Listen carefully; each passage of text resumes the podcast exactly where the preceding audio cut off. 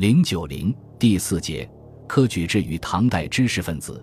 科举制度不仅直接或间接地推动了唐代文学的繁荣、诗歌的昌盛，而且对唐代文化的其他方面，诸如教育、学术、思想等，都有极大的影响。而这一切可以说都是通过左右知识分子的价值观念与命运来实现的。一、科举制度激发了知识分子的活力。许多人概括中国传统文化的基本精神，常用“天行健，君子自强不息”一语。儒家所说的君子，主要是指知识分子，即所谓学而知之者。所以，自强不息主要体现的是古代知识分子对待命运的态度。中国知识阶层与西方知识阶层相比，从形成之初就缺乏独立意识，但中国知识阶层却有更强烈的社会责任感。在以农业经济为主的古代社会，小农生产更多的是依靠经验。而不是知识，建立在小农经济基础上的集权政治却极具复杂性，为社会精英展现才智提供了广阔的天地。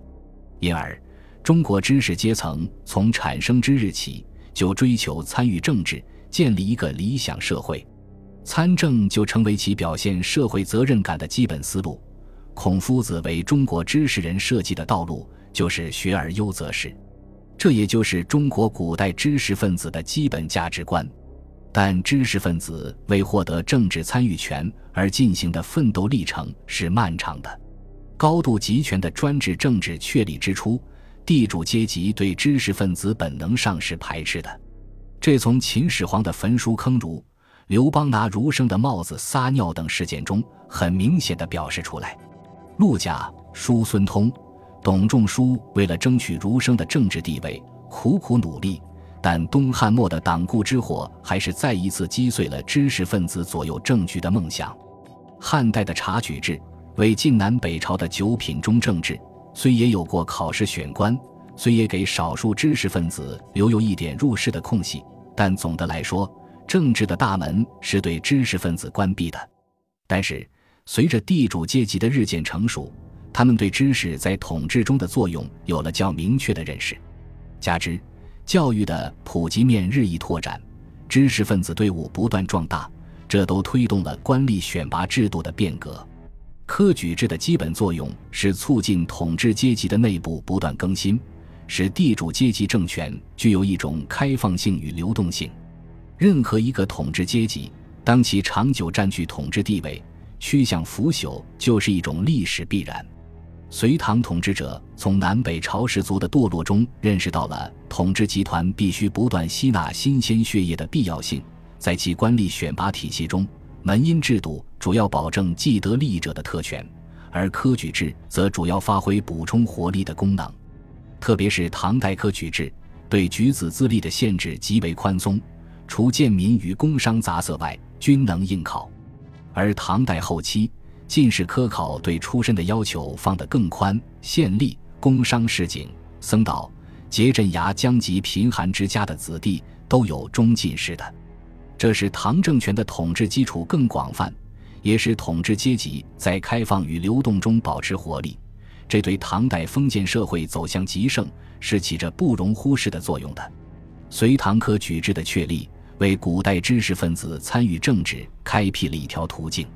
科举制通过考试来选拔官吏，一切以成文为去留，才学成为科举及第与否的主要标准。不管是策论取士，还是诗赋取士、经义取士，崇尚的都是知识，这和知识分子的价值观念是一致的。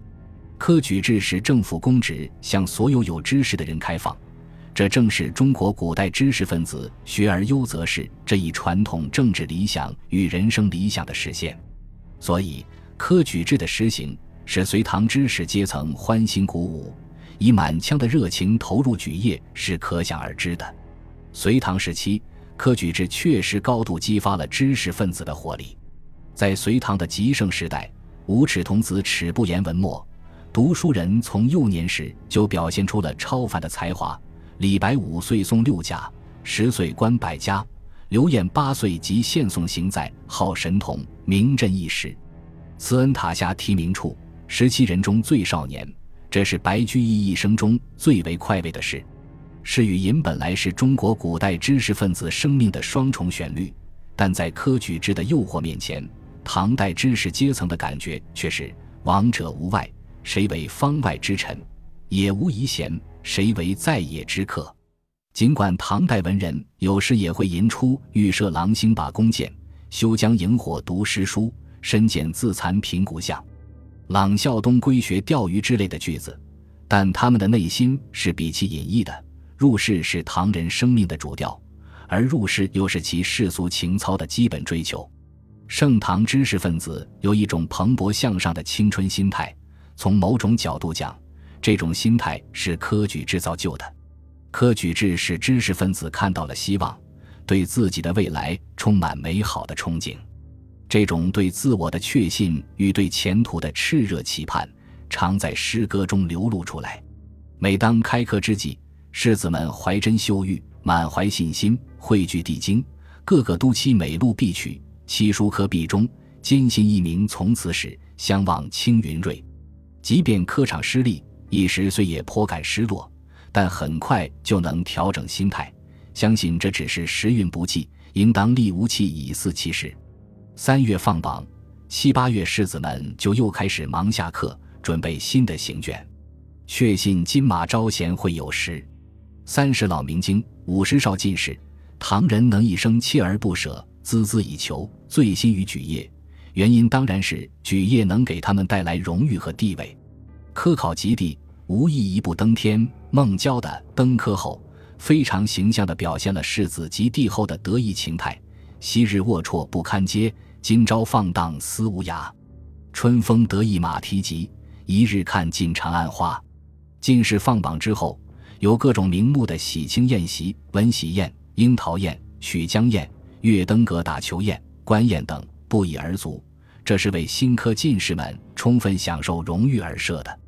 最负盛名的是曲江宴，仕女如云，春意融融，上至公卿，下至市民，都涌到曲江岸边观看新科进士们的风采。年轻英俊者便成为公卿豪贵东床则婿的抢手货。科举制给知识分子带来的不仅是个人的荣誉，更主要的是给知识分子参与政治、实现自己的政治理想开辟了一条途径。知识分子是社会良心的化身。中国古代知识分子的社会责任意识，比较倾向于通过直接参与政治，建立符合自己理想的政治秩序来实现。所以，唐代知识分子对个人功名及对当官的追求，是和其社会责任感联系在一起的。科考及第的人都希望能力登要路金，得到展现自己的才能，是环区大定、海县青衣的机会。治军于尧舜是唐代诗人的口头禅。若不能出将入相，退而求其次，或者投身军旅，奔赴边疆，建功立业，或者为民父母，造福一方，做一名循吏。正是因为有强烈的社会责任意识，使唐代诗人普遍有一种昂扬奋发的时代气质，追求轰轰烈烈，纵死侠故乡，不蚕食上英。文人的这种英雄主义气概，在其他朝代是不多见的。唐代科举制度是不成熟的，特别是考试不糊名，取士并不完全根据卷面成绩而定。作为一种制度，这显然是不完善的。但历史往往是辩证的，正是这种不成熟性，使唐代科举制度缺少后代完善后的那种僵化气息，而充满活力。尽管唐代科举取士中存在请托、走后门等问题，但总体上看，正像宋代学者所称赞的那样。其取人也多功而神，靠着这一条，一大批读书人，特别是下层寒士被选拔出来，构成唐代社会政治与文化生活中的一支活跃的力量。特别是使唐代官僚队伍的素质比以前有了很大的提高。兼有实学之才的唐代大诗人杜牧就讲：“国朝自方良公以降，有大功，立大节，率多科第人。”大唐盛世的出现。与其有一支较高素质的社会管理队伍是分不开的。唐代的行政管理效率特别高主要得益于有健全的法制管理的法制化一个基本前提就是管理队伍的知识化。隋唐科举制度有利于知识阶层政治社会地位的提高知识分子社会作用的发挥对社会进步是大有裨益的。本集播放完毕感谢您的收听。喜欢请订阅加关注主页有更多精彩内容。